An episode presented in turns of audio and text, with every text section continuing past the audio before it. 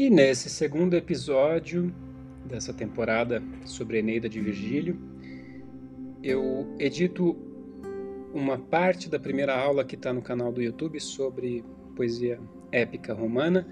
E nessa segunda parte da aula, que vocês também podem encontrar lá no canal, eu falo brevemente sobre a importância da Eneida, do que ela, o que ela representa para a literatura romana, falo um pouco sobre a tradução, sobre o metro utilizado em latim e na tradução do Carlos Alberto Nunes, o exâmetro datílico. Faço uma apresentação curta da estrutura geral do poema, para que nos próximos episódios a gente possa analisar um canto uh, a cada episódio. Então, repito que no início esse podcast traz edições em áudio de trechos de aulas de graduação uh, que já estão disponíveis, estão sendo lecionadas, mas que em breve outras temporadas que vão ser até eventualmente simultâneas a, a essa da Eneida vão trazer conteúdo exclusivo específico aqui do podcast. Então espero que vocês gostem e fiquem à vontade para distribuir o podcast que agora já está em todas as plataformas principais, Apple, Spotify, Anchor, etc. Então, muito obrigado e vamos à introdução à Eneida.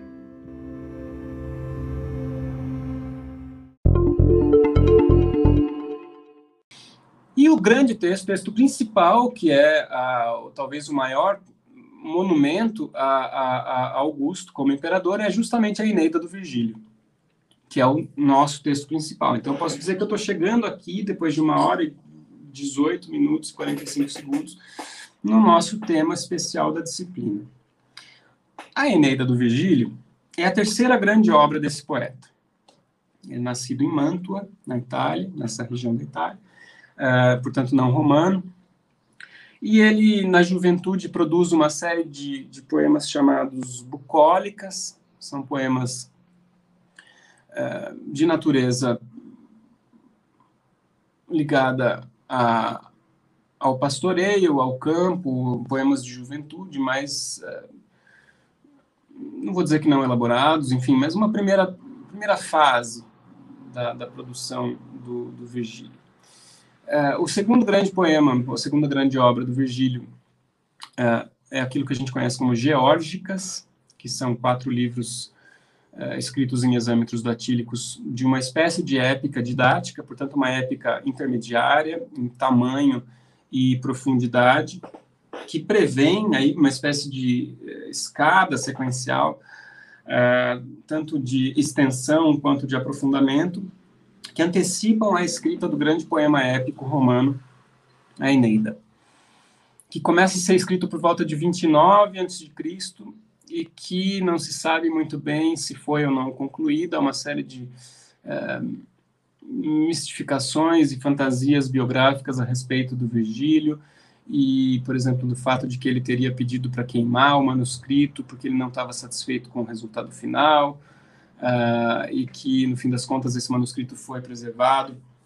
uh, embora ele tenha solicitado no seu leito de morte que ele fosse queimado e tal, né? Tem um monte de coisa aí que depois a gente vai mencionar, a gente vai comentar, mas basicamente o que a gente sabe, esse, esse poema foi escrito, portanto, no auge do estabelecimento uh, do governo de Augusto, né? Então, se em 31 a.C. a gente tem a vitória na Batalha de Ácio, uh, e, portanto, a, a, última grande vitória, a última grande batalha para limpar o terreno para o Augusto poder virar o, o, o o, o imperador. Uh, Virgílio,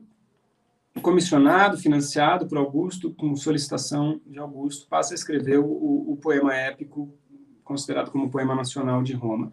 E esse poema é uma tentativa de ligar as origens uh, míticas de Roma ao presente glorioso e a promessa da glória augustana.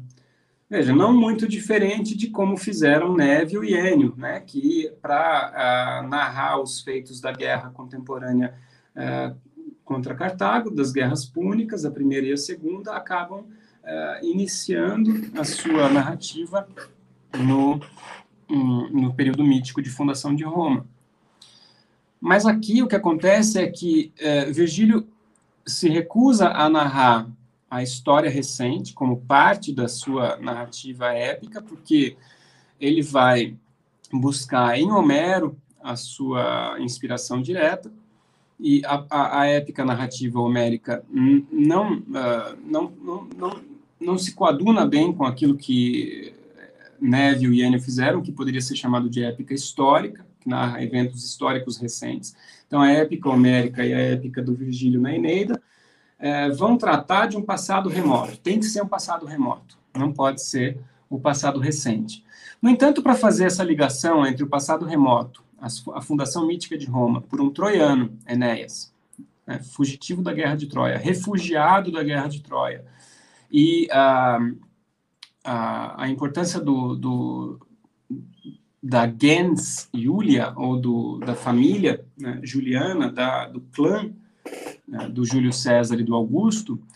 o que a gente vai ver é uma ligação uh, feita por Homero, por, por, por Virgílio, uh, entre o filho do Enéas, que é o protagonista da, da Eneida, que é chamado Ascânio, mas que também é chamado de Iulo. Ascânio Iulo. Iulo, que originalmente era Ilo, de Ilium, que é Troia. Então, Troia também é chamado por Homero de Ilium, ou Ilio, né, o nome da cidade, ou Pérgamo. Uh, e o Ilo, filho do, do, do Enéas, depois vai, vai, ser chamado por, de Ilio, uh, desculpem, de Iulo, uh, para antecipar a origem da família do Júlio César. Então, o que vai acontecer é que vai se identificar através de uma manipulação mítica do passado, da fundação mítica de Roma, numa figura mítica, que é o filho do Enéas, vai se uh, atribuir a ele a origem de uma família que existe efetivamente no mundo contemporâneo de Roma, uh, contemporâneo ao período em que uh, Virgílio escreve. Então, o que ele está fazendo é uma etiologia. Etiologia é a narração literária, em uma obra literária, da origem de alguma coisa, a explicação da origem de alguma coisa. Então, a etiologia da família juliana, da, da dinastia juliana, né, que a gente não está falando só da família uh, no sentido próximo, no sentido mais amplo, se trata efetivamente de uma dinastia, porque primeiro a gente vai ter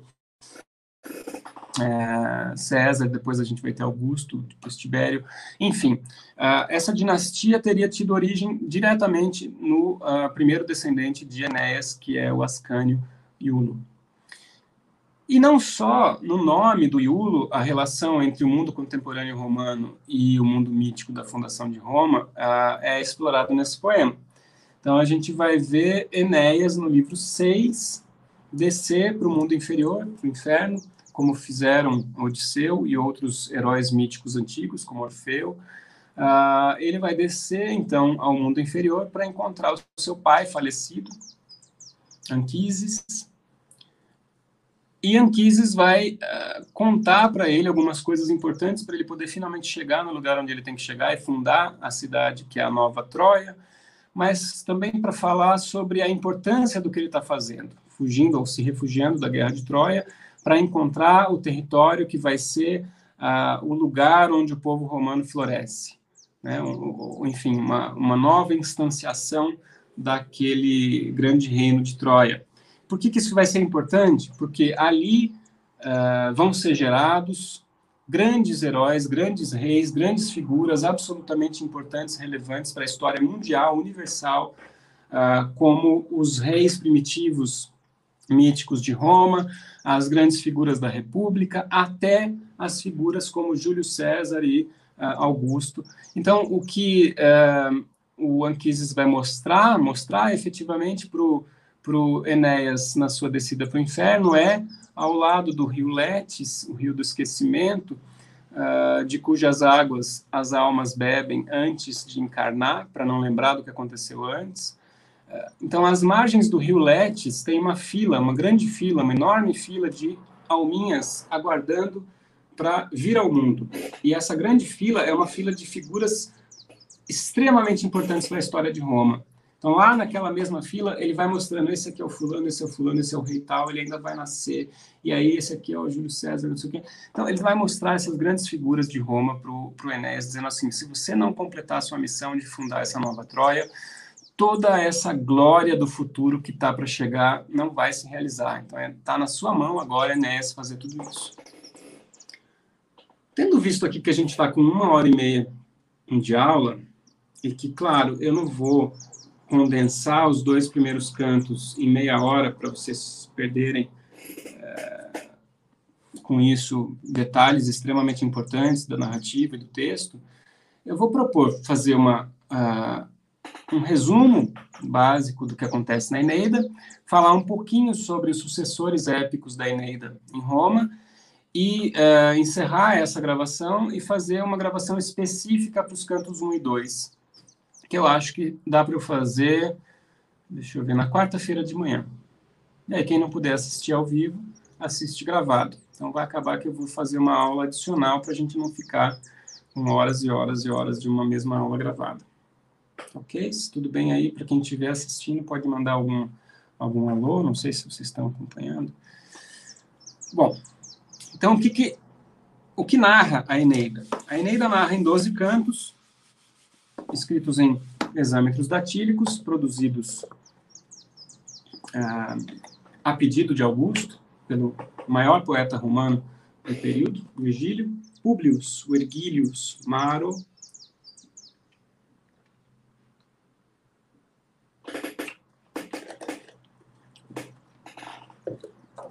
narra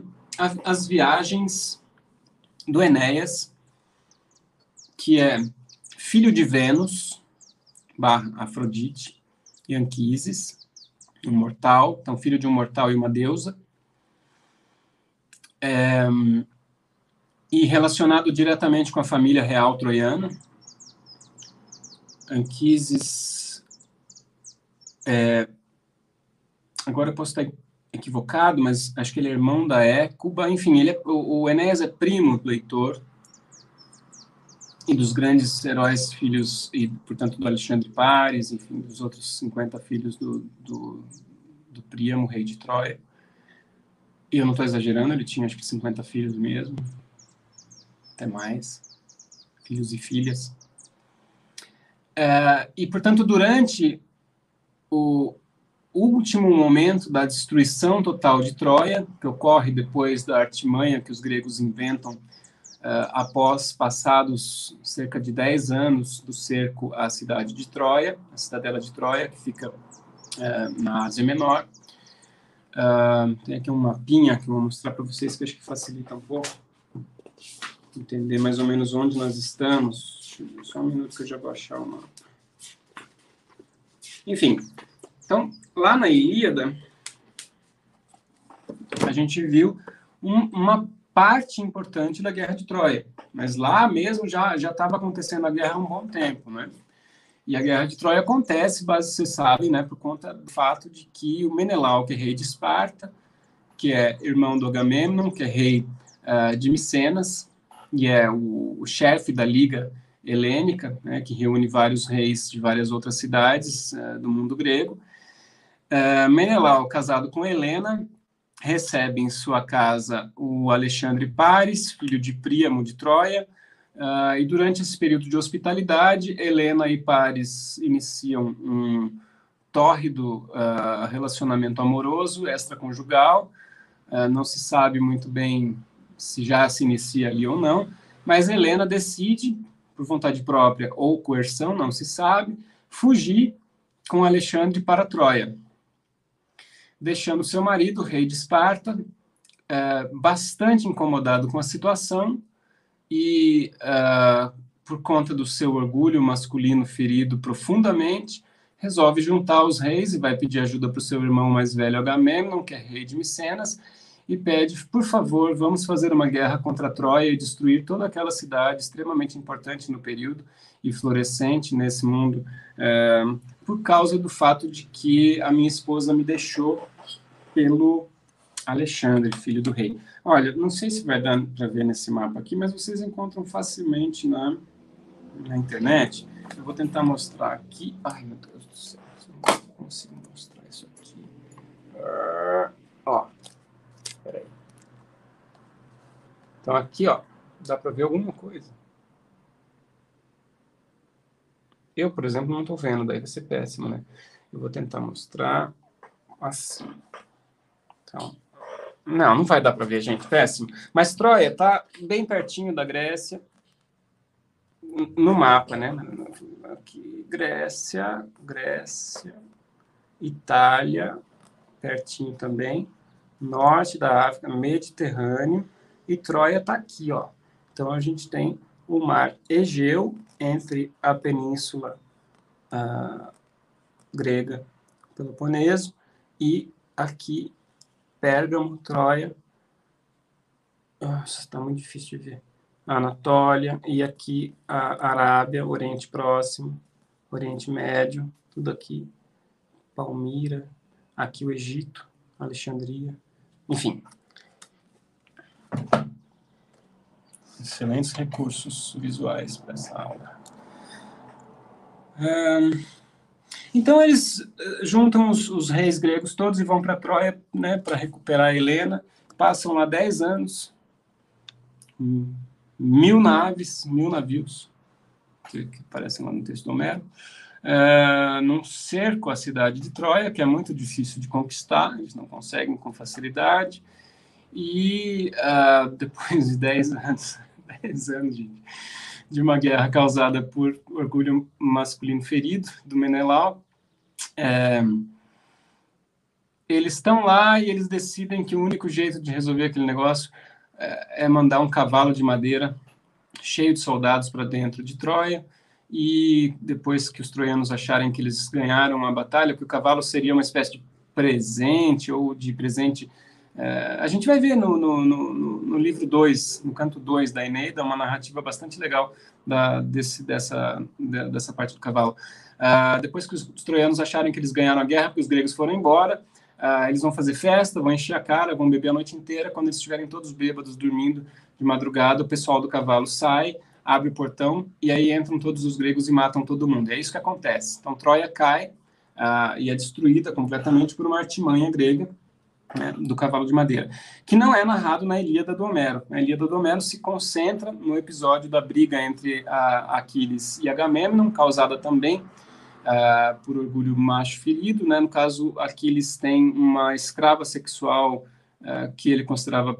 própria, pessoal dele mesmo, roubada, ou, uh, enfim, pelo Agamemnon, que, apesar de ter deixado sua esposa em casa em Micenas, a Clitemnestra, que é assunto depois de várias tragédias, e seus filhos, né, os que sobreviveram, porque ele teve que sacrificar sua filha Ifigênia para que os navios pudessem ter vento favorável para ir para Troia. Uh, então Agamemnon rouba lá uma escrava uh, do Aquiles. Aquiles fica muito chateado e resolve parar de lutar. E ele é o maior dos heróis gregos. E quando ele para de lutar, os gregos começam a perder a guerra, começa a ficar horrível. E ele volta para a guerra depois porque uh, o Pátroclo, seu grande amigo, vai para a batalha com as armas do Aquiles, né, para fingir que o Aquiles voltou, para ver se de repente volta a moral toda lá, e é morto. Ah, e as armas dele voltam, Aquiles fica muito revoltado, né, fica muito, muito bravo, e nessa ira ele volta para a guerra para vingar o seu amigo morto, Patroclo, e uh, mata o, o, maior herói uh, troiano, Heitor, irmão do Alexandre, uh, que é o causador da guerra. Uh, e basicamente o final do poema do Homero é, é, é o, o, Aquiles devolvendo o cadáver do Heitor, que ele tinha ultrajado bastante, é, para o seu pai Príamo, é, depois de um pedido e de uma conversa bastante emotiva. Então a Ilíada narra só esse pedaço da, da, da, da Guerra de Troia, um pedaço bastante importante. E a Eneida pega esse final da guerra narra esse final da guerra, né, o episódio do cavalo, e uh, coloca Enéas numa posição heróica nessa no, na noite da queda de Troia, em que ele é forçado pelos deuses a liderar um grupo de refugiados e levar todo mundo que ele puder embora, incluindo os deuses de Troia, né, as estátuas que simbolizam os deuses de Troia, e todo mundo que sobreviveu e que puder uh, fugir junto com ele, porque eles vão se refugiar dessa, dessa destruição total e absoluta da, da, da cidade de Troia. Uh, e ele vai ter, portanto, uma missão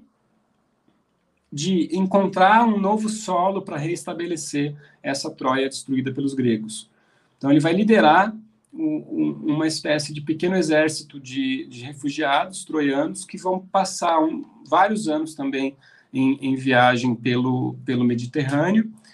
uh, emulando, portanto, a Odisseia de Homero. Então, o que ele vai fazer é comparar a Odisseia de Homero com a Odisseia do Enéas, né? como se o Enéas tivesse que fazer o caminho que o Odisseu fez para voltar para casa.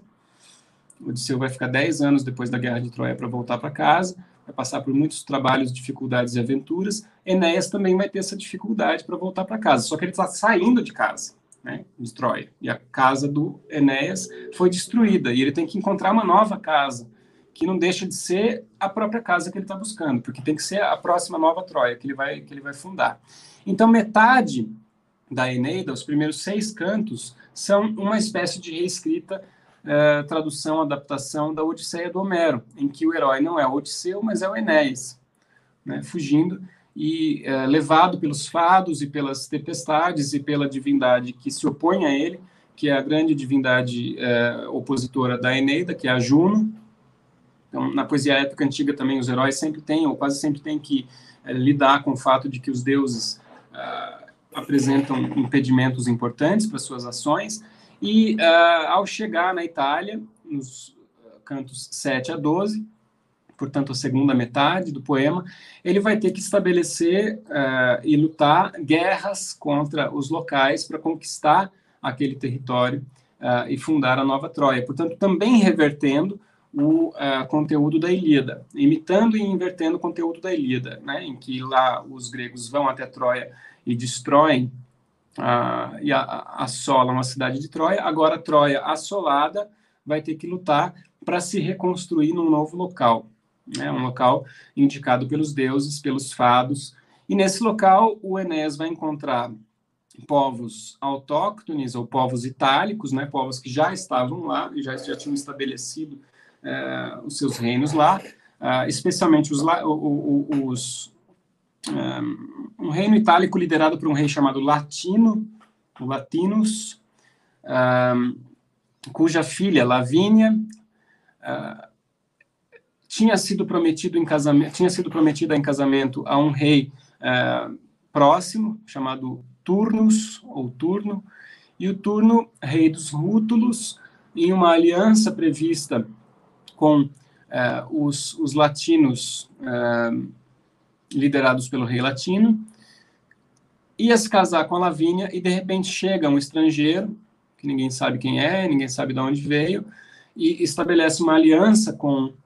o rei latino e uh, recebe a promessa de que ele vai se casar com a filha Lavínia e pacificamente vai juntar a sua estirpe, o seu passado, a sua origem troiana com uh, os povos da Itália, os povos itálicos.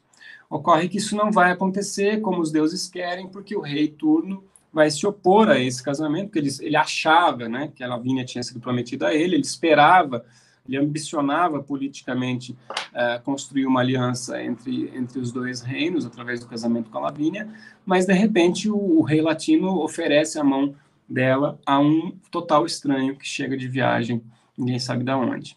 E isso causa guerras, né? Uh, e essas guerras vão ser lutadas por vários povos locais, com auxílio, em alguns casos, tanto de um lado quanto de outro, é, dos etruscos e de colonos gregos que se estabeleceram na Itália é, bastante antes. Então, a gente vai ter, por exemplo, a figura do rei Evandro na Arcádia, um rei grego que se estabeleceu em território itálico e tem lá um reino. A gente vai ver Enéas encontrando figuras da, é, importantes da Guerra de Troia, como Diomedes, que também é, é estabelece um, um reino colônia na, numa região próxima do Lácio, que é essa região da Itália onde ele vai, uh, onde vão ocorrer uh, esses, esses eventos. E, em última instância, o que vai acontecer, Enéas e seus troianos vão uh, lutar e vão ganhar essa guerra, e o último verso da Eneida é, spoiler alert, um verso que descreve a alma indignada do turno sendo levada para as sombras, depois que Enéas uh, enfia uma espada nele, enquanto ele está de joelhos, suplicando pela própria vida uh, ao Enéas, que acabou de vencer uma batalha. Então, assim, é um livro que tenta juntar Ilíada e Odisseia, primeiro Odisseia, depois Ilíada, que pega personagens da Ilíada e da Odisseia e recoloca em outro contexto, mas que retrabalha esse material mítico todo em função da produção ou da criação de uma mitologia de fundação, né, de, uma, de uma história mítica de fundação de Roma. Então, se Grécia, o mundo grego, o mundo troiano são as duas grandes, eh, os dois grandes protagonistas desse ciclo épico, desse ciclo eh, mítico que fundamenta grande parte do, do, dos conteúdos da épica uh, homérica e posterior, né, o mundo romano que se forma e que agora começa a se estabelecer como uma das maiores potências mundiais, ao não encontrar uma origem nativa, nativista, ah, suficientemente elevada para se colocar num patamar de igualdade com relação aos gregos que dominavam o mundo ah, até o, o, mundo ocidental, né, o mundo eh, mediterrâneo até pouco tempo, do que o fizeram por vários séculos, Roma, ao se estabelecer como grande potência, procura como um antepassado mítico relevante algo que é, em essência, ao mesmo tempo, recuperação cultural literária do material mítico grego, porque, em última instância, o material da Eneida é homérico, mas, do ponto de vista identitário, é, do ponto de vista mítico de fundação, se coloca como ancestral ou como descendente de ancestrais que não são gregos, que são antigregos, que são os troianos. Então, os romanos que agora vão dominar o mundo, eles vão dominar o mundo com base na sua origem, que é aquela que foi subvertida e quase destruída pelos gregos. Então, existe uma oposição, uma dicotomia identitária fundamental uh, entre Roma e Grécia, que se, se reescreve de maneira bastante complexa, tanto no modo como a cultura, a literatura, a filosofia, a ciência, a, as artes, a política mesmo romana, é, devem muito a um helenismo é, que, que todo o Mediterrâneo acaba adotando em maior ou menor grau, né? todo mundo acaba querendo se identificar com esse helenismo, mas ao mesmo tempo, como figura elevada, mítica, originária, os romanos vão olhar efetivamente para o que não é grego, né, para o troiano, que foi aquele que foi derrotado, mas não de maneira justa, né, por gregos que são que foram durante a guerra de Troia é, foram pérfidos, mentirosos, sabotadores, enfim, não honrados, né? Ao vencer a, a, a guerra com um estratagema é, como esse do cavalo. É, e, portanto, o Virgílio busca, e não só Virgílio, porque esses mitos de fundação romana já aparecem antes, né, mas ele vai trabalhar esses mitos é, no estabelecimento de uma conexão com Troia, como oposição importante ao mundo grego, e vai colocar em jogo, não se sabe se pela primeira vez ou não, Uh, um terceiro elemento identitário, cultural, político uh, relevante, que é o mundo fenício, o mundo de Cartago. Então, Cartago vai aparecer na narrativa do Virgílio, uh, porque o primeiro lugar narrado onde Enéas e os seus refugiados aparecem, né, já no livro 1, é, depois de uma tempestade enviada por Juno, as costas do norte da África, do reino de Cartago. Cartago é dominado é regido por uma rainha, a rainha Dido, que também ela é exilada por conta do seu irmão uh, Pigmalião, que matou seu marido Siqueu. O marido dela era o rei, ou, enfim, aí ele, ele, ele, tomou um golpe do irmão da, da, da Dido, Pigmalião, matou o Siqueu, exilou a irmã Dido e ela vai fundar o seu novo reino em outro lugar, né, um novo espaço. Então, uh, e esse novo espaço, espaço de, da Fenícia, o espaço, da, da, espaço púnico, o espaço de Cartago, para o mundo contemporâneo romano, representa também uh, esse grande outro que foi conquistado pelos romanos para estabelecer seu domínio no Mediterrâneo, que é uh, o reino de Cartago, efetivamente. Né? As três grandes guerras púnicas são contra uh, o, a maior ameaça possível que os romanos encontraram uh, e que efetivamente poderia ter conquistado é, tanto a Sicília quanto o mundo mediterrâneo depois, e que é, re resultaria no fim completo na aniquilação de Roma. Então, a, a, vitória na guerra contra os cartagineses é o que de fato estabelece Roma como a maior, maior potência do mundo, século II a.C. Então, Cartago vai reaparecer nessa narrativa, primeiro, a, a partir da, da, representação da rainha Dido, que é a, a rainha de Cartago, que vai se apaixonar por Enéas e morrer de maneira trágica, criando aí também uma etiologia, uma narrativa mítica da origem uh, dos conflitos entre romanos e fenícios, entre romanos e púnicos de Cartago. E também vai criar uma espécie de etiologia da, da, da, da grande oposição possível causada ou trazida por uma mulher poderosa, rainha oriental que no caso específico contemporâneo de Roma é representado pela figura da Cleópatra, né, que inicialmente é amante de Júlio César e depois de Marco Antônio se alia a Marco Antônio contra uh, Augusto e Augusto vai precisar uh, vencer Antônio e Cleópatra e portanto Antônio como representante republicano uh, romano e Cleópatra como enfim uma figura política importante do Egito que é uma, uma um centro de influência relevante que os romanos também querem conquistar. Enfim, vai aparecer é, Cleópatra e Dido e uma espécie de mescla na figura da Dido da, do perigo que é, jaz nessa figura feminina de fora, estrangeira, exótica, sedutora, e que e, e, empoderada, se a gente puder usar essa palavra, né? Porque porque ela mesma rainha e que de certo modo acaba sendo responsabilizada pela decadência de um grande líder romano. No caso da Cleópatra, pela decadência de Júlio César, e no caso da Dido, se, ele, eh, se Enéas não tivesse é, sido praticamente enxotado de Cartago pelos deuses que tiveram que dizer para ele, meu, o que, que você está fazendo? Porque ele basicamente começou um relacionamento estável uh, e colocou no Facebook dele lá, em um relacionamento estável com a Rainha Dido. Só que assim, a Rainha Dido é de Cartago, e o Enéas pensou, bom, ela já tem um reino aqui, tá bacana, tá bonito, é uma rainha, e ela é bonita, minha, minha esposa morreu, ele tinha acabado de perder a esposa dele né, em Troia, uh, eu posso fazer a nova Troia aqui com ela. Eles começam a ter lá uma festa super legal. Só que os deuses não queriam isso, né? Os deuses queriam que ele fosse fundar a nova Troia na Itália.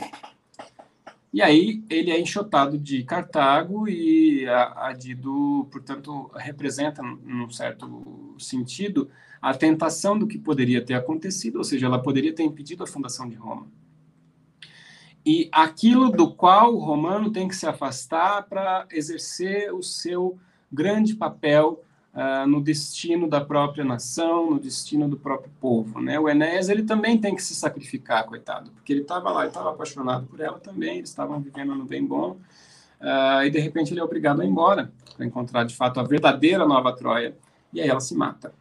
né? gerando então, essa é uma espécie de origem mítica da inimizade entre romanos e cartagineses, e ao mesmo tempo uh, gerando uma espécie desse cautionary tale, né, essa história de uma espécie de exemplo a ser levado em conta quando um grande líder eventualmente deixa de cumprir as suas funções por conta, de, sei lá, de uma paixão, ou especialmente de uma paixão por uma mulher poderosa vinda do Oriente. Isso não dá, isso é perigoso, uh, isso redunda em Cleópatra. E como, entre outras possibilidades, né? E como uh, uh, Augusto tinha acabado de criar o seu grande império e trazer a paz para Roma, justamente numa vitória uh, que derrota Cleópatra e Marco Antônio uh, e que restabelece, portanto, essa paz prevista pelas profecias de fundação de Roma, a criação de uma personagem como a Dido, a, a, inserção de uma personagem como a Dido numa narrativa épica como essa do, do Virgílio é fundamental. Ela é crucial. Ela é talvez a personagem mais impactante que a gente vê nesse poema. E ela já vai aparecer no livro 1. Então aqui eu fico como um gancho para essa segunda aula em que eu vou falar dos livros 1 e 2, eu fico com esse gancho da relevância e da importância da Rainha Dido. Bom, nós vamos discutir bastante a Eneida, então eu vou aproveitar os últimos minutinhos que eu tenho aqui antes da, das duas horas de aula para falar sobre, muito rapidamente, sobre alguns dos maiores e mais importantes outros poemas épicos pós-virgilianos que a gente tem uh, na tradição romana. Um deles é as Metamorfoses do Ovídio, que uh, é um poema radicalmente inovador e revolucionário, que é escrito em exâmetros datílicos, que é longo em extensão como um poema épico, maior do que a Eneida, é, escrito por Ovídio, talvez possivelmente a última coisa que ele escreveu em Roma antes de ser exilado pelo próprio Augusto, é, no ano oitavo da nossa era, oito do primeiro século é, depois de Cristo, e ele vai para uma cidade bastante distante, isolada no Mar Negro, chamada Tomi, ou Tomis, e lá ele começa a escrever poesia de exílio, que depois a gente conhece como as cartas do ponto, ou Epístola Exponti, e um, um, os Tristia, os poemas tristes. Então, assim, antes de ser exilado, ele teria feito esse seu o grande poema, o poema universal, o que ele chama de Carmen Perpetuum, o poema perpétuo, que é um poema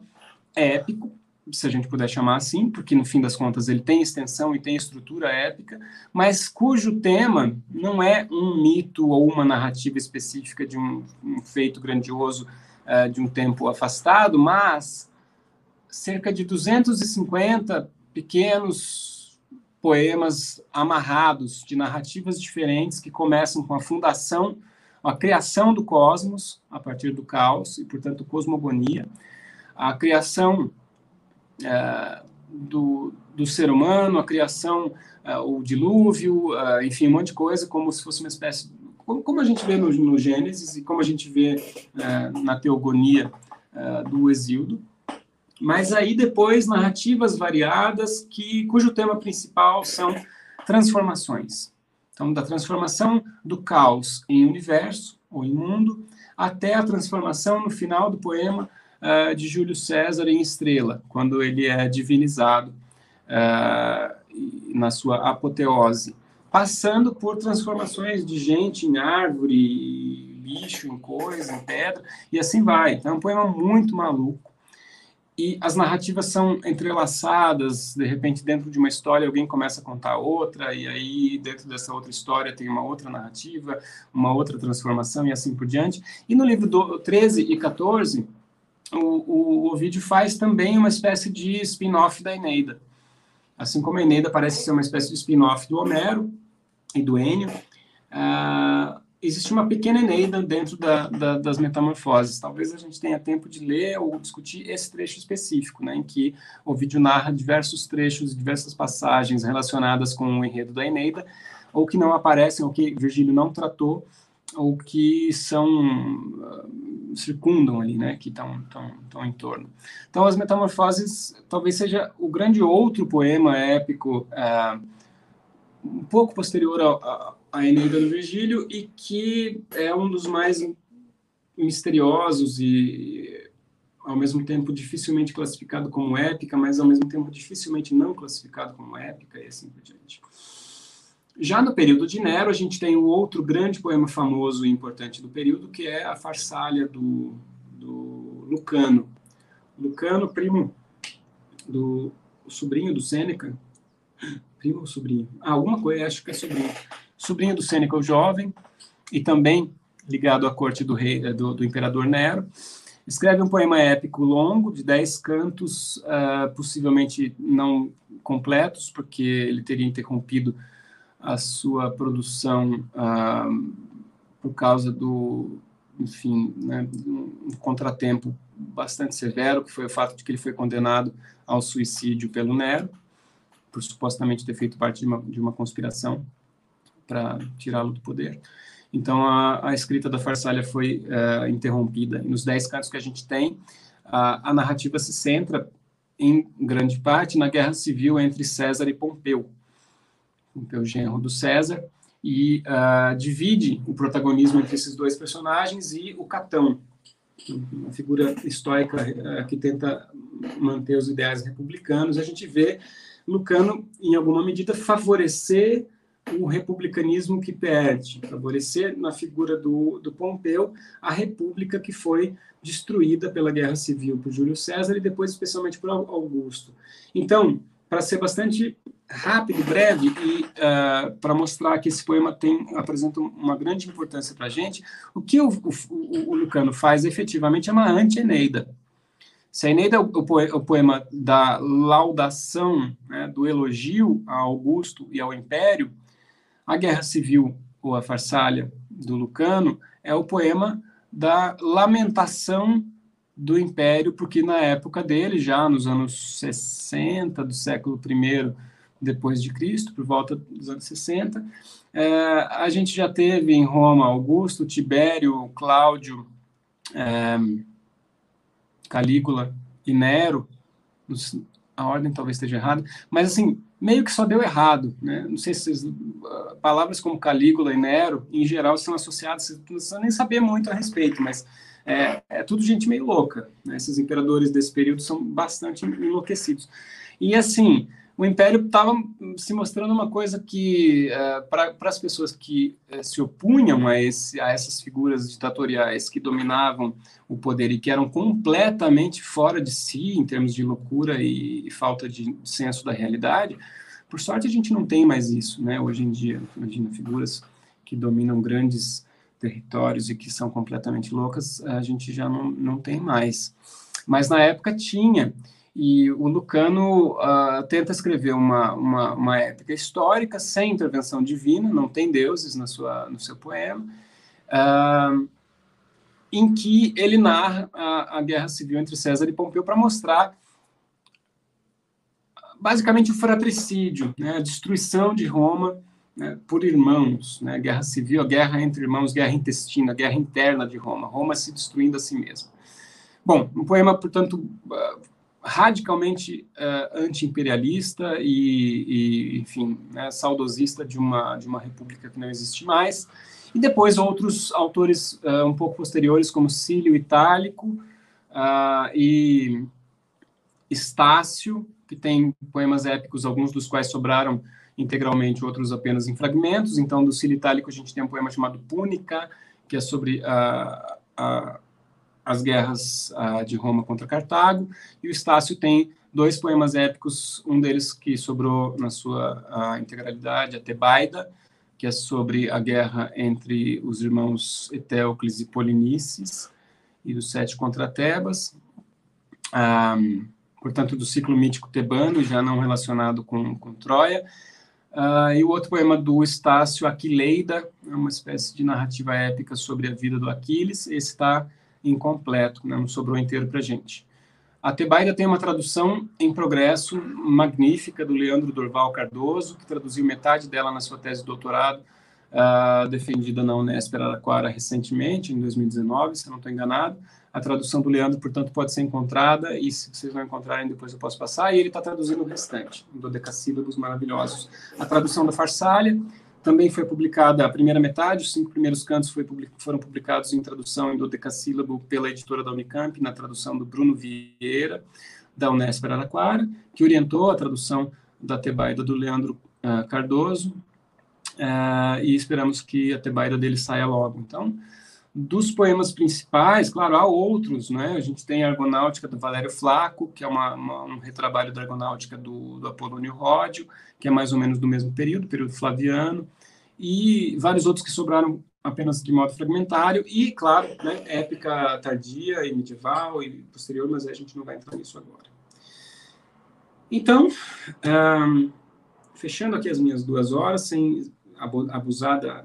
da boa vontade de ninguém, eu aviso no grupo, mas eu acredito que na quarta, no mesmo horário, 10 e meia, faça essa aula extra uh, para discutir cantos 1 e 2 da Eneida, e a gente entra no, no eixo, né, que daí vai ser, as outras aulas continuam iguais. Precisei de mais tempo para fazer a introdução, o que eu considero absolutamente razoável. Agradeço muito a quem esteve aí esse tempo todo, todo mundo que já assistiu depois, e qualquer coisa, entre em contato aí pelos comentários ou lá no Teams também, e a gente se vê na quarta. Obrigadão. Até. Boa semana.